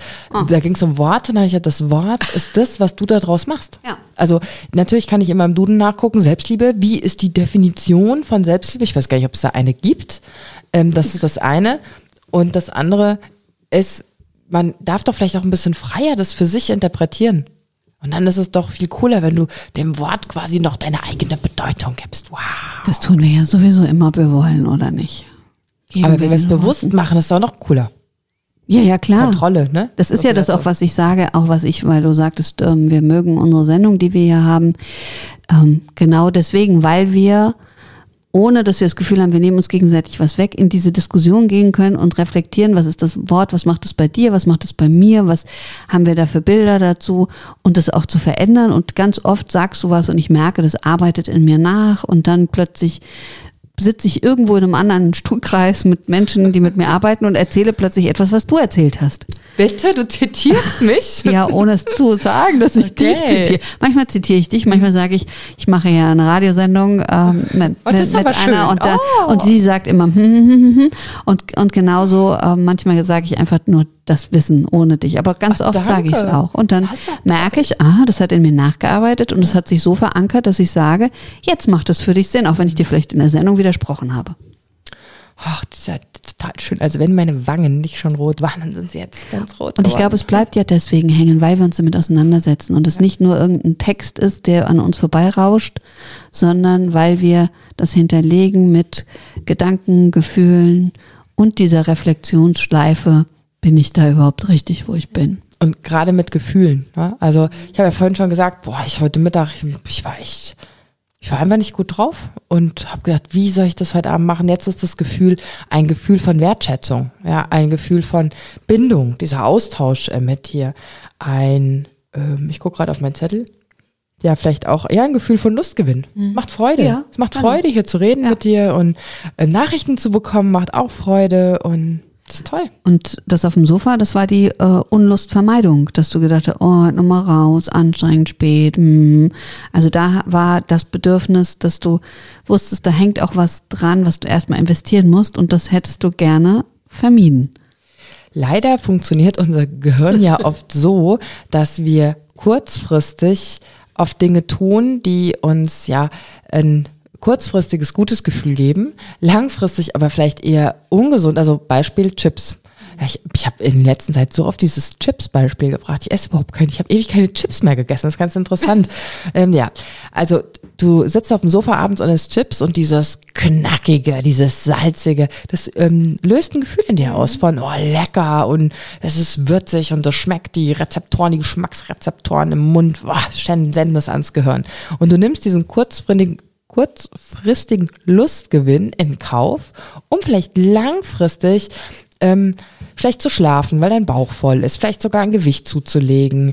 Ähm, das nimmst du in Kauf, weil du, ich muss kurz wieder auf mein Zettel, kurzfristigen Lustgewinn und Unlustvermeidung, weil es wäre vielleicht sinnvoller gewesen, spazieren zu gehen oder ins Fitnessstudio oder sonst irgendwas.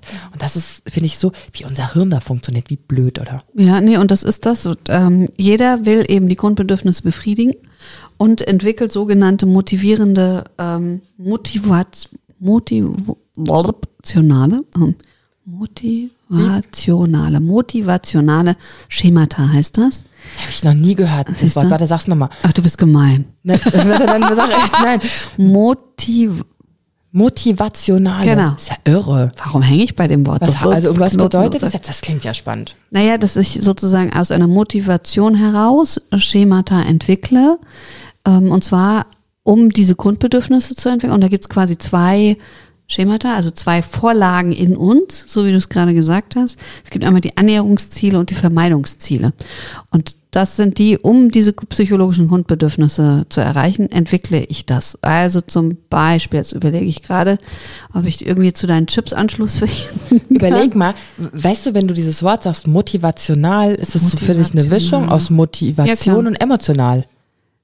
Kommt mir so vor, kam mir jetzt gerade, so hat wahrscheinlich nichts damit zu tun. Ich habe auch nicht im Duden nachgeguckt, das ist meine persönliche Interpretation. Nein, das ist ja embryonale, das ist ja immer dieser Wortstamm. Also Ja, aber ich musste, als du das gesagt hast, musste ich Motivation und emotional denken. Ja, also wir haben eben, wie gesagt, wir, wir entwickeln Annäherungsziele, also wie, wie wir uns zum Beispiel Bindung verschaffen, aber genauso auch, wie wir vermeiden, dass wir die Bindung verlieren, wie wir vermeiden, dass wir äh, unlustige Dinge machen müssen, dass wir keine keinen Lustgewinn bei etwas haben.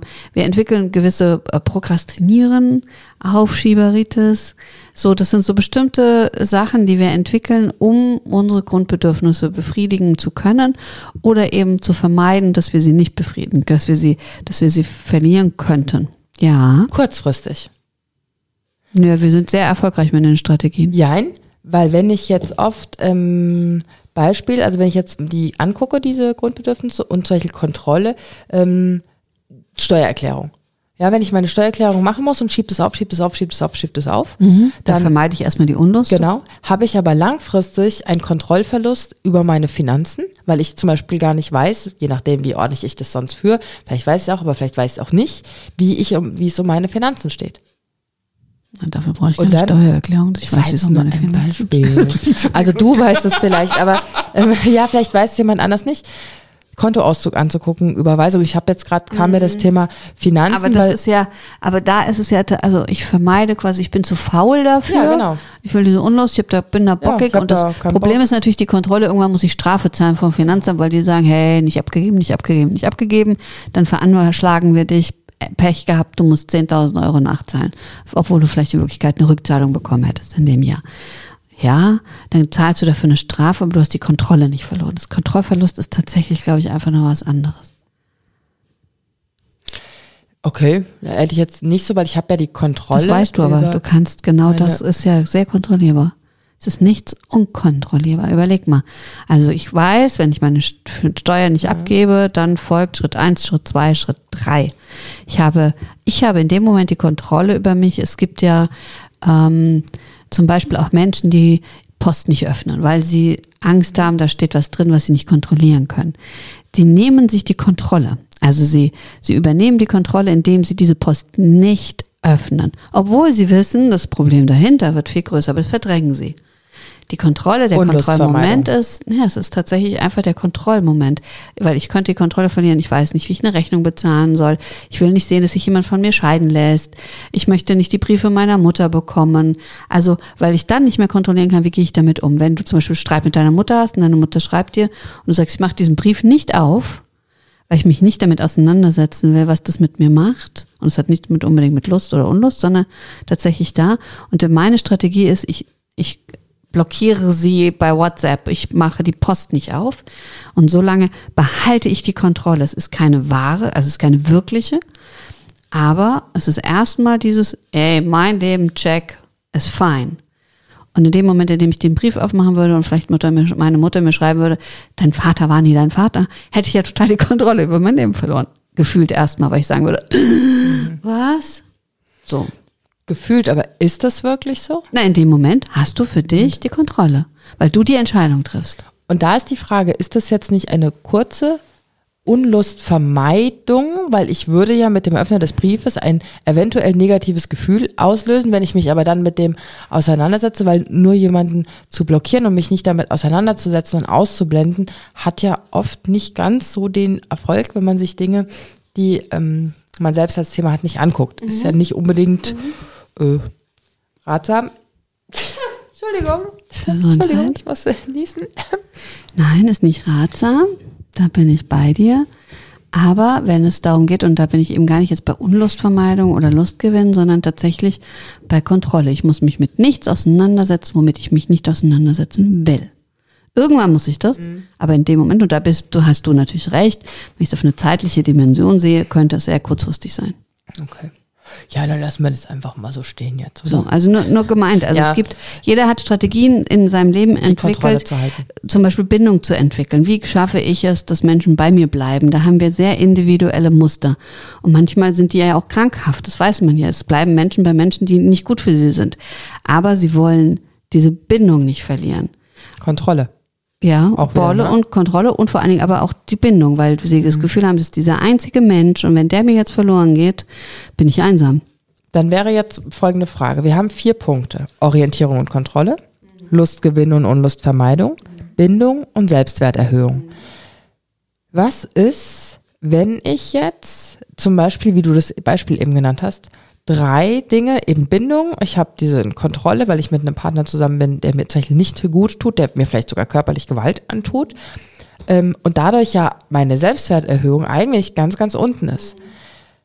Wie viele dieser Bedürfnisse müssen eingeschränkt sein oder nicht ausgelebt werden können oder nicht befriedigt sein können, bevor man entweder wirklich krank wird oder dann wirklich was ändert.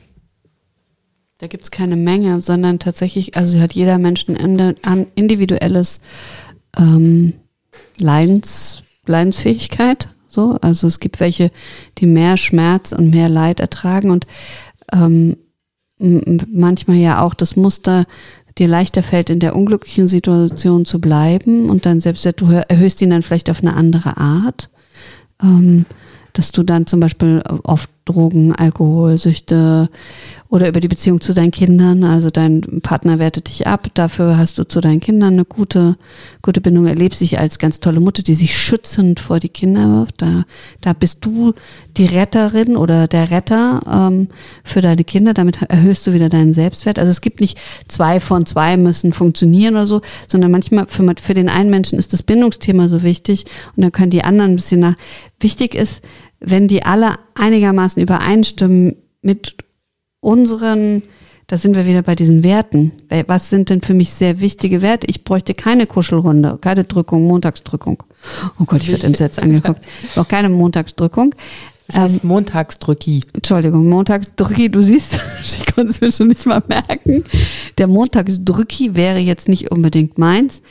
Ähm, und dass wenn das alles übereinstimmt mit unseren Werten, so wie wir es erfüllt haben, dann erleben wir eine äh, Konsistenz, eine Stimmigkeit in unserem Leben. Und die brauchen wir, damit es uns gut geht. Und es gibt keine Schwellenwerte. Es gibt, der eine wird schneller krank bei psychischer Belastung oder eben bei Nichtbefriedigung der Grundbedürfnisse. Und andere Menschen können viel länger damit äh, umgehen, weil sie entweder in anderen Gebieten stärker ausgefüllt sind oder weil sie die Grundannahmen dahinter nicht in Frage stellen. Also wenn jemand zu mir doof ist und mich beleidigt, stelle ich meinen Selbstwert nicht automatisch in Frage. Oder ich stelle meine Bindungsfähigkeit und meine Bindung zu den Menschen nicht in Frage, nur weil mein Partner mich verlässt. Also, weißt du, was ich meine? Das erschüttert mich nicht ja. in meinen Grundfesten, ja. weil die gut gelegt sind.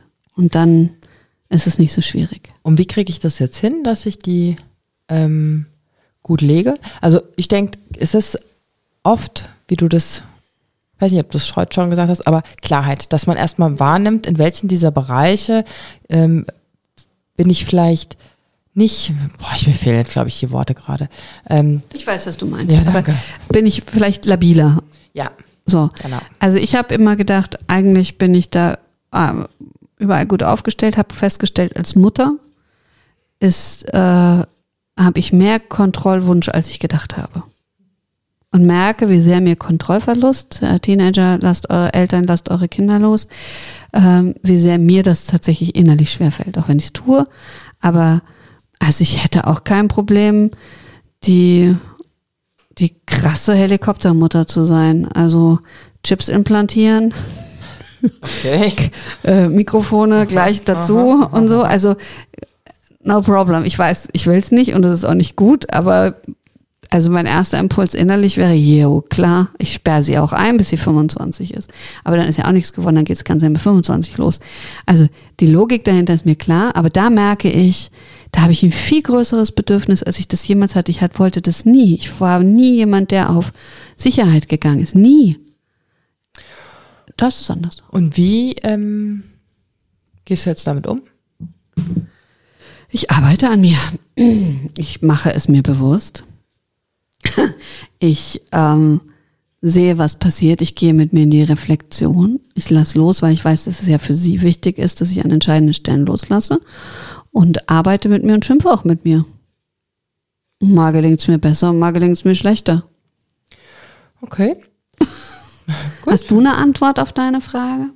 Also ursprünglich war ja meine Frage allgemeiner. Also ich fand es jetzt sehr nett, dass du da so einen persönlichen Einblick in dein Leben gesendet hast. Vielen Dank. Ähm, wenn du mich natürlich jetzt so festnagelst, würde ich tatsächlich sagen, dass ich mit Erschrecken, da muss das wirklich erschrecken, festgestellt habe, dass es bei mir der Punkt der Selbstwerterhöhung tatsächlich ist.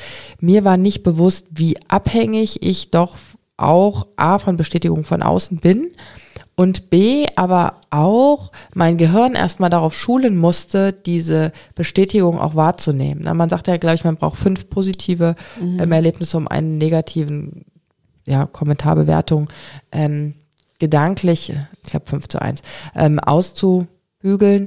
Und das war mir nicht bewusst und da mein Gehirn erstmal drauf zu schulen und aber auch ganz klar für mich zu entscheiden, okay, wenn ich diese Selbstwerterhöhung irgendwo gar nicht bekomme oder ganz im Gegenteil, sogar noch vielleicht eine Selbstwerterniedrigung, da eine Grenze zu ziehen und zu sagen, okay, dann mache ich das nicht mehr.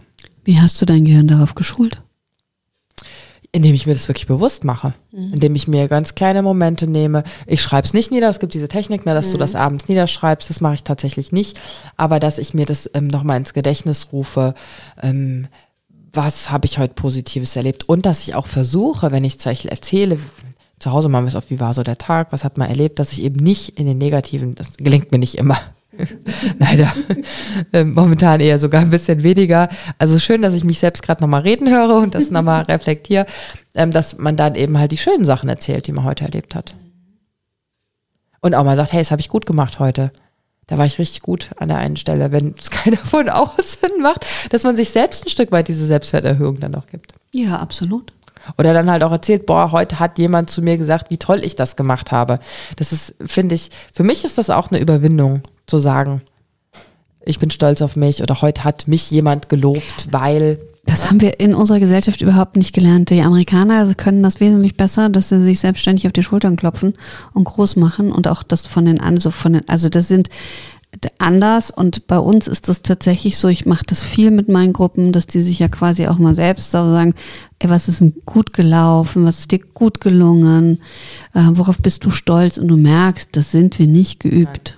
Und wir tun das dann auch so ab, wenn mal jemand sagt, oh, vielen Dank, dass Sie zugehört haben. Ne? Ja, nicht so normal. Das ist ja nicht so toll. Also so doll ist es ja nicht. Also das ist, nee, und dass wir es auch nicht weitertragen. Eigentlich müssten wir, wenn wir Komplimente oder sowas ein Lob bekommen, müssten wir dann quasi allen, die uns begegnen, sagen, stell dir mal vor, das und das ist passiert, das wurde mir gesagt, dafür ja. wurde ich gelobt, dafür ja. habe ich Anerkennung bekommen. Und dann ist natürlich die Hoffnung, dass die andere Person sich mitfreut. und nicht in Neid, in hässlichen Neid zerfließt.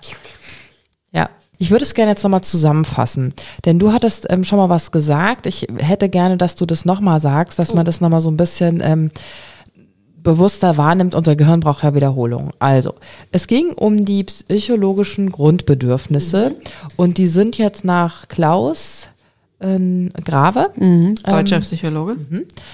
Erstens, also ich sage jetzt nicht, es sind vier. Ich sage jetzt nicht erstens, zweitens, drittens, weil es keine Bewertung ist. Also es mhm. gibt vier Stück. Orientierung und Kontrolle. Yes. Lustgewinn und Unlustvermeidung. Stimmt auch. ja, ich danke dir. Bindung. Kein Kommentar, okay. Ich habe Angst. Und Selbstwerterhöhung. Ganz genau. Habe ich toll abgelesen. Mm, und jetzt hattest du vorhin was gesagt, was da so ein bisschen, ja, drüber steht. Wie kann ich das sagen? Naja, nicht drüber geht, sondern dass wenn diese denn diese ähm, Grundbedürfnisse befriedigt sind und in einer Balance sich befinden, dann erleben wir in unserem äh, Leben eine Stimmigkeit und Konsistenz. Also wir erleben uns übereinstimmend mit unseren Werten. Wir sind quasi fein mit uns. Das klingt toll. Könnte man fast sagen, Selbstliebe, ne? Nein, das war jetzt eine Spitze. Wobei du gerade ein Wort genannt hast, was mich zum Beispiel auch total triggert, ist Balance. Echt? Ja, ja mittlerweile schon. Ich habe so ein bisschen das Gefühl, es gibt keine Balance im Leben, sondern das Leben ist eigentlich eher wie so ein, so ein Fluss, der ist mal ganz wild und du wirst hin und her geschüttelt und dann gibt es mal wieder seichte Stellen, wo du so dich hin, dahin treiben lassen kannst. Aber dieses, ich will immer in Balance bleiben, wäre so anstrengend in diesem Fluss, in diesem reißenden, strömenden, mal rechts, mal links, mal ruhig, mal tief, mal flach, dass das einfach viel zu viel Energie gibt, dass es vielleicht eher sinnvoll ist zu gucken, wie kann ich mit dem Fluss schwimmen und dadurch die Kontrolle ja zu halten, dass ich in diesem Fluss des Lebens entscheide, ähm, bin ich jetzt mehr rechts am Rand, bin ich jetzt in der Mitte, gehe ich vielleicht ein bisschen mehr links, sondern da eben mitgehe. Da feiere ich dich sehr hart, weil, weil ich hasse den Begriff Work-Life-Balance zum oh, Beispiel. Ja, so und, und dieses oder ähm, was ist das mit äh, zu Hause und ähm, gibt es doch auch so ähm, dass man das quasi schafft, arbeiten zu gehen und, äh, und sich um die Kinder zu kümmern und noch eine tolle Frau und bla bla bla. Also, Normales Leben. Ja, und dass ich, dass ich sage, mich nervt es immer Ja. genau das, was du sagst, dass es da eine Ausgeglichenheit geben Nein. muss, weil das ist nicht so und das, Druck. da ist, genau, sage Genau, ich, da steht es bei mir Druck. wieder, das Ja. ist der Druck. Aber in dem Sinne von diesen, von diesen Werten und Okay. befriedigten Grundbedürfnissen würde ich durchaus eine, eine Balance sehen, weil mich kann es auch in einem reißenden Lebensfluss dahin äh, reißen. Das Ja, war und ich kann reißend doppelt. und ich kann und ich kann trotzdem, aber habe in ja. mir, Ja. in mir die Balance meiner Werte. Ich finde ja Stimmigkeit total Auch schön. Finde ich ein schönes Wort. Und auch hier, Genau. du nimmst wahr, das sind Worte. Es sind Worte und das ist das, was du daraus machst. Und ich hatte da in dem Zusammenhang noch rausgesucht, und wenn eben diese Stimmigkeit und Konsistenz nicht da ist, dann kann sich das in Wut, Enttäuschung und Ungerechtigkeitserleben äußern. Hupen. Ah ja, ja, genau. Hab's jetzt nicht kapiert. Das war der Anfang der Sendung, ja. Und Wut haben wir ja auch eine Podcast-Folge ähm, zu rausgebracht. Das war so mit einer unserer ersten. Und ich muss auch ganz ehrlich sagen, das ist, glaube ich, weiß nicht, ob es noch meine Lieblingsfolge ist, aber dieses Thema Wut ist ja so mein Thema. Und wenn ich das jetzt weiß, ne, ich hatte Wut, weil ich nicht stimmig war mit den vier ähm, Grundbedürfnissen und mit den dazugehörigen meinen Werten, die ähm, gelebt werden. Also es war eigentlich total logisch, dass ich wütend war. Jetzt, ne? wenn du es jetzt siehst und Wenn jetzt jetzt, erlebst. ja, Ja, ja. Aber in dem Moment war es dir ja natürlich nicht bewusst, Nee. was es genau ist. Definitiv nicht, sonst hätte ich ja, Ja. einfach ähm, anders gemacht. Ja. Ja, also es ist wie immer, finde ich, total spannend, sich mit so Sachen auseinanderzusetzen. Und was ich ja auch interessant finde, das ist ja nur eine Theorie von einem Psychologen. Also natürlich versucht man die dann ähm, mit Studien zu belegen dergleichen und man sammelt Daten und so. Aber letztendlich ist es nur eine Theorie. Ich möchte das nicht abtun. Du, du überlegst schon. Ja, bitte? ja. Ja, vielleicht hat auch jemand noch eine andere tolle Theorie. Ja, es gibt verschiedene angelehnte Modelle. Ähm, und das ist, es ist quasi keine Theorie, sondern es ist ein, ein Erklärungsmodell. Entschuldige bitte Oh, ja, für die gut. Wortwahl. Ah, weil Theorie tatsächlich sozusagen ja die Beweisbarkeit, das ist ja Beweis. Also es ist, es ist bewiesen, es gibt Modelle, es gibt Erklärungen dazu, es gibt statistische Hinterlegungen, es gibt Forschungen dazu. Ähm, und man kann sagen, das ist ein Modell, wo, was dazu führt, dass der Mensch sich stimmig fühlt. Es kann auch sein, dass natürlich noch andere Aspekte und es gehören andere Aspekte noch dazu. Aber es, man erlebt immer wieder, dass wenn diese Dinge in Ungleichgewicht sind, so wie du sagst, Wut, Ärger, ähm, dass dann tatsächlich in uns was bewegt wird, was stärker ist als anderes. Oder wenn du umgekehrt siehst, warum hupt da jemand so bescheuert beim Hintermüllauto und dann hinzugucken, ah ja, der hat erlebt gerade Kontrollverlust. Der kann nicht einfach durchbrausen. Und das ist das, dass dieser Mensch dazu führt, dass er das tut. Und das ist die, das Erklärungsmodell dahinter dann. Und wenn ich dieses Erklärungsmodell habe, dann reg ich mich auch nicht mehr so drüber auf. Vielleicht, weiß ich nicht, was man da tun kann, um den Menschen Kontrolle zurückzugeben. Wahrscheinlich ja. ich in dem Moment gar nichts. Ja, ich sag immer, also sowas zum Beispiel, wenn du jemanden hast, der muss jeden Tag nach Frankfurt pendeln, steht im Stau, hasst das, weil er die Kontrolle quasi dabei verliert. Und dann ist so eine, eine Suche, auf die wir uns begeben. In welchem Bereich in diesem Moment kannst du Kontrolle haben? Also ich kann darüber Kontrolle haben, wie warm oder kalt es in meinem Auto ist, wenn alles funktioniert. Ich kann darüber die Kontrolle haben, ob ich mich ärgere oder nicht. Was ich für Musik höre, ob ich Radio Musik ich höre. ob ich meditiere. Also weißt du so, dass ich innerlich sage, oder ich nutze es zum Atmen, zum bei mir sein. Ich nutze es, um eine Sprachnachricht loszuschicken. Ich nutze es, um Natürlich mir Gedanken das machen. Handy im Auto Na, natürlich über Hand. Kopfhörer. Ah, okay, Geht doch. Mhm. Und Ja. du, die Autos mittlerweile kannst du doch Freisprechanlage. Ja. Freisprechanlage diktieren. Ähm, also zum Beispiel bei, beim Auto meines Mannes, wenn dann eine Nachricht reinkommt, dann wird die vorgelesen dann fragt das Auto, ob man antworten möchte und dann spricht man die Antwort und dann schickt es sie los. Also da muss man gar nicht mehr dran tippen. Ja gut, es geht ja um Sicherheit. Äh, was sollte ich sagen? Ja, genau. Also, wo ist der Bereich, und das ist der Circle of Influence ja auch wieder, den ich in dem Moment bestimmen kann? Kann ich bestimmen, dass ich im Stau stehe? Nein. Höchstens am nächsten Tag, dass ich um 7 Uhr statt um 8 Uhr fahre. Wobei am nächsten Tag die Wahrscheinlichkeit, dass die Müllabfuhr wieder da lang fährt, Ah. sehr gering ist. Siehst du. Ja, also dann könnte ich auch mir einen Müllplan raussuchen. Ja. Ja, also, ja, und das ist aber, ich glaube, sich das bewusst zu machen, das ist die große Stärke. Sich bewusst zu machen, was kann ich denn kontrollieren und was gibt es denn für Alternativen. Und dann, ja, schön wieder die Kontrolle zurückzuerlangen und einfach ein bisschen gelassener im Leben und Alltag zu sein. Liebe Susanne, Liebe Sandra, es war mir ein Fest, mit dir über psychologische Grundbedürfnisse zu sprechen. Die anderen müssen wir dann nochmal machen, weil die sind auch hochspannend. Die äh, allgemeinen quasi Grundbedürfnisse. Und da landen wir auch wieder bei wunderbaren, wunderschönen Worten. Und es ist ein sehr komplexes Modell ähm, von der ähm, Maslow'schen Hierarchie. Und da freue ich mich jetzt schon drauf, wenn wir darüber sprechen. jetzt machen wir einfach das nächste Mal. Ja. Danke für dein Interesse. Wenn es dir gefallen hat, abonniere, kommentiere und like diese Folge. Und wenn du meinst, sie darf kein Geheimnis bleiben, teile sie, wo immer sie zu teilen ist. Dankeschön.